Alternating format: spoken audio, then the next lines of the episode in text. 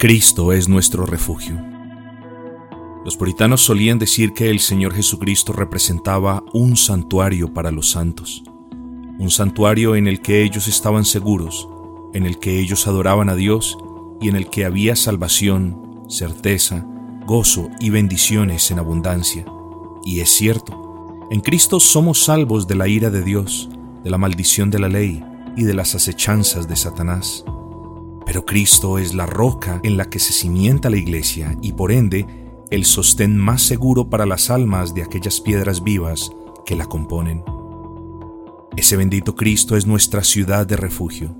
En Él somos librados de nuestros adversarios y por Él somos protegidos de nuestros temores, tormentas y tentaciones. No hay otro refugio para el pecador más firme o más seguro que el Señor Jesucristo.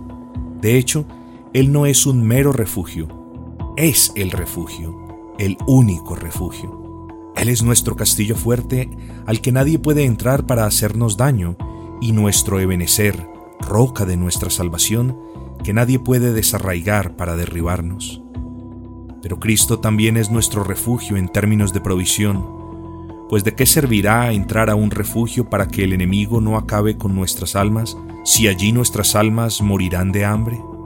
Si en ese refugio no hemos de hallar descanso para nuestro espíritu, confort para el corazón y alimento para nuestras almas, igualdad que nos coma el enemigo afuera.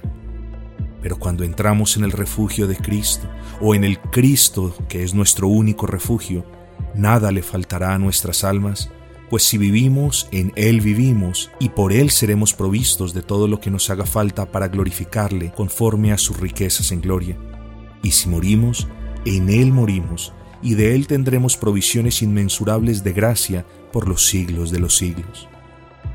Así que el futuro de su alma depende de si usted ha entrado en el refugio, es decir, en Cristo, o aún permanece fuera del refugio o separados de Cristo.